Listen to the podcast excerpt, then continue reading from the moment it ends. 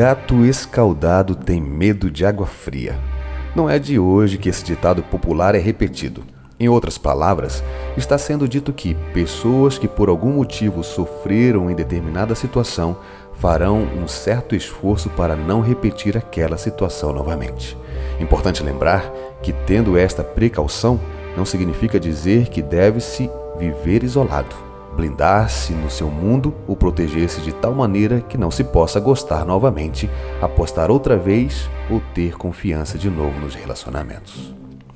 Aprender que não há imunidade contra os machucados e as dores da vida é fundamental para aprender a lidar com a sua vida.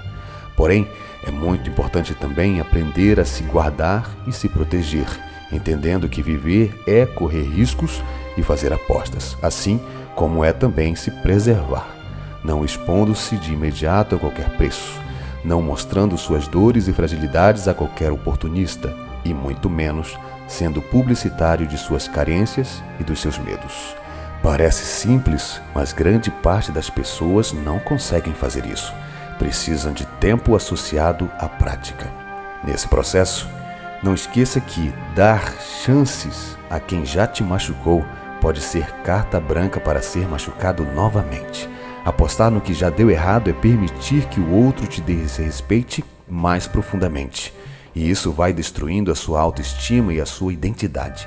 Permitir fazer uma relação novamente, com a desculpa de que agora será feita de maneira correta, pode ser a comprovação que o outro precisa para cometer os mesmos erros. Errar pode não significar sofrimento. Note que as pessoas só terão receio de te perder quando você mostrar para elas como é que você lida com as suas oportunidades. De igual modo, elas saberão que pode te escaldar novamente quando perceber a maneira como você lida com as suas permissões. Portanto, nunca deixe uma pessoa se sentir confortável em te machucar, seja ela quem for.